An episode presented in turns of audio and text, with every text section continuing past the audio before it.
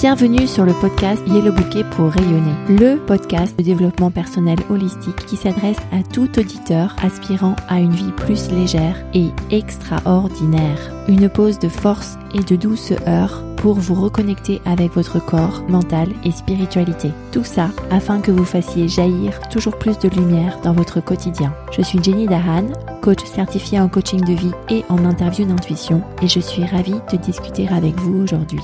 Partager cet épisode et donner un avis positif, c'est la meilleure manière de soutenir ce travail. Je vous indique comment laisser un avis positif sur yellowbouquet.com slash avis. Bienvenue dans l'épisode 108 du podcast Yellow Bouquet pour rayonner où je fais un zoom sur trois rôles que tu peux être amené à jouer dans ton quotidien. Le rôle de victime, le rôle de bourreau, le rôle de sauveur ou ces rôles que des personnes dans ton entourage peuvent être amenées à jouer. Alors, en introduction et pour gagner du temps, je tiens à préciser que à chaque fois que tu identifies que tu es dans l'un de ces rôles-là, c'est dysfonctionnel. Ça signifie que tu ne te sens pas complètement pleine, complètement entière, complètement satisfaite de toi, complètement capable, et que euh, tu cherches à compenser ça par à un comportement dysfonctionnel, soit un comportement dysfonctionnel de victime, soit un comportement dysfonctionnel de bourreau, soit un comportement dysfonctionnel de sauveur.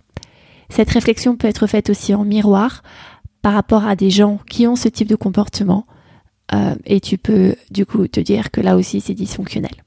C'est en 1968 que le psychiatre américain Stephen Cartman a développé sa théorie du triangle dramatique avec les rôles de la victime, du bourreau et du sauveur. De manière pratique, dans une situation de vie, une conversation, personnelle ou professionnelle, peut être amené à interpréter l'un de ces trois rôles, de manière complètement inconsciente. Et cet épisode te permet d'avoir un peu plus d'intentionnalité lorsque ça se passe pour toi. Tu joues le rôle de la victime lorsque tu te sens complètement impuissante tu subis des attaques ou des critiques qui viennent d'un bourreau dans la pièce. Tu cherches du réconfort. Tu te complais dans cette souffrance. Ton ego aime bien se protéger en se disant qu'il est victime, d'où cette complaisance à souffrir. Ça te donne un regain d'énergie et tu es assez passif. Le bourreau, qui te donne l'occasion de jouer le rôle de la victime, c'est la personne qui te critique, qui te juge, qui te blâme. C'est la personne qui est le sachant, qui se dit être euh, le tout-puissant dans l'affaire. Et tu peux tout à fait euh, commencer par être victime euh, de ton enfant, par exemple, qui ne range pas sa chambre en disant que c'est toujours toi qui es amené à ranger la chambre et à te transformer une seconde après en bourreau en disant que de toutes les façons, euh, ton enfant est nul, il n'y arrivera jamais, etc., etc. Et le rôle de sauveur, c'est lorsque tu te positionnes en tant que sauveur, sauveuse de la victime, tu veux résoudre ses problèmes, tu tentes de la protéger, de la prendre en charge. La sauveuse se sent valorisée en offrant un service, une protection, une aide. Par exemple, tu peux avoir euh, une situation où tu as un collègue de travail qui, en général, reçoit des indications, des remarques déplaisantes de la part de son manager. Et toi, en tant que collègue ami, tu viens le ou la sauver en lui, proposant de l'aide, en partageant avec euh, lui ou elle des dossiers, en te montrant dans une approche de je t'aide à t'en sortir. Et tu peux te sentir valorisé. On joue tous ce rôle de bourreau, de victime, de sauveur.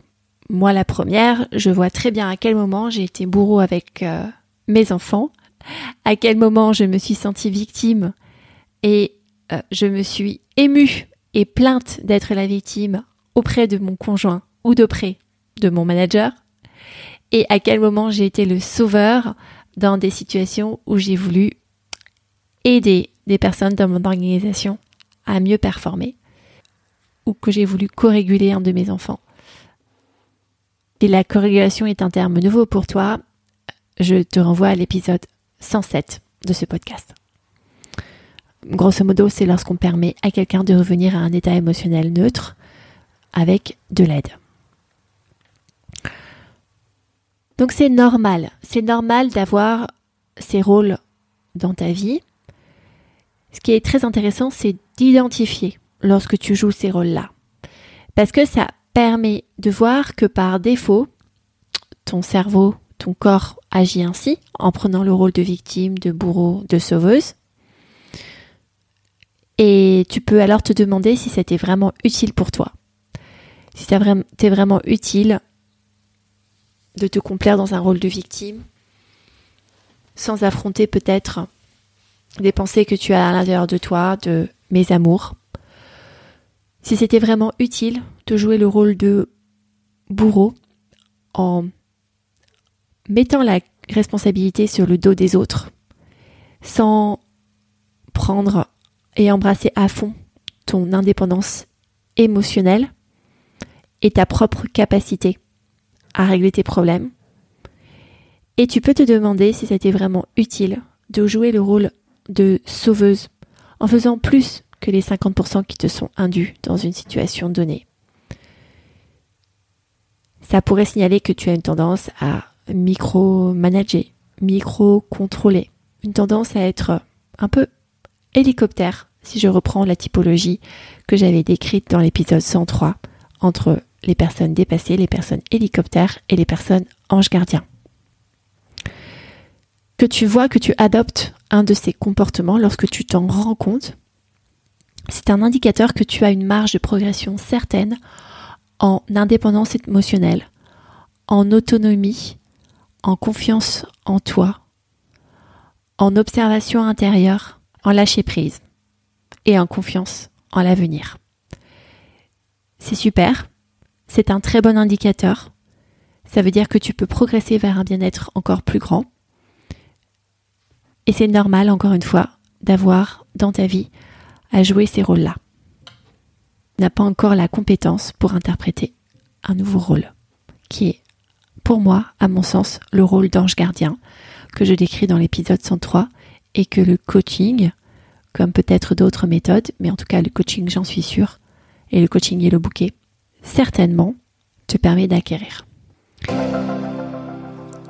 En exercice pratique, je t'invite à un moment de rétrospective tel que nous l'avons pratiqué dans les trois derniers épisodes également. À quel moment de ta vie est-ce que tu t'es vu jouer le rôle de victime? Quelles étaient les circonstances? Quels étaient les acteurs? Qu'est-ce que tu as Comment tu t'es senti? Qu'est-ce que tu as dit? Qu'est-ce que tu as fait? Que ça a vraiment été utile pour toi de jouer le rôle de la victime? Dans quel moment de ta vie est-ce que tu t'es vu jouer le rôle de bourreau en accusant quelqu'un? En te montrant comme la sachante? Qu'est-ce que tu as pensé? Comment est-ce que tu t'es senti? Peut-être un sentiment de surpuissance, de surpuissance forcée. Qu'est-ce que tu as fait lorsque tu t'es sentie surpuissante? Qu'est-ce que tu n'as pas fait? Est-ce que le résultat que tu as créé était vraiment utile pour toi? Et à quel moment de ta vie est-ce que tu t'es placée dans la position de sauveuse? Lorsque tu as voulu faire plus que 50% du chemin qui t'était incombé pour aider quelqu'un à se co-réguler ou à sortir d'une impasse. Qu'est-ce que tu as pensé à ce moment-là? Comment est-ce que tu t'es senti? Peut-être déterminé. Qu'est-ce que tu as fait? Qu'est-ce que tu n'as pas fait? Est-ce que ce résultat a été utile pour toi? Si tu identifies que les résultats n'ont pas forcément été utiles et que tu souhaites acquérir plus d'autonomie émotionnelle, plus de capacité, plus de confiance en toi et en l'avenir, plus de lâcher prise, alors n'hésite pas à me contacter pour 30 minutes de consultation gratuite sur contact.yellowbouquet.com. Yellowbouquet, c'est le coaching holistique qui allie corps, mental, spiritualité pour permettre aux femmes qui travaillent de gérer leur anxiété, de progresser dans leur carrière et de profiter à fond de leur vie. À bientôt!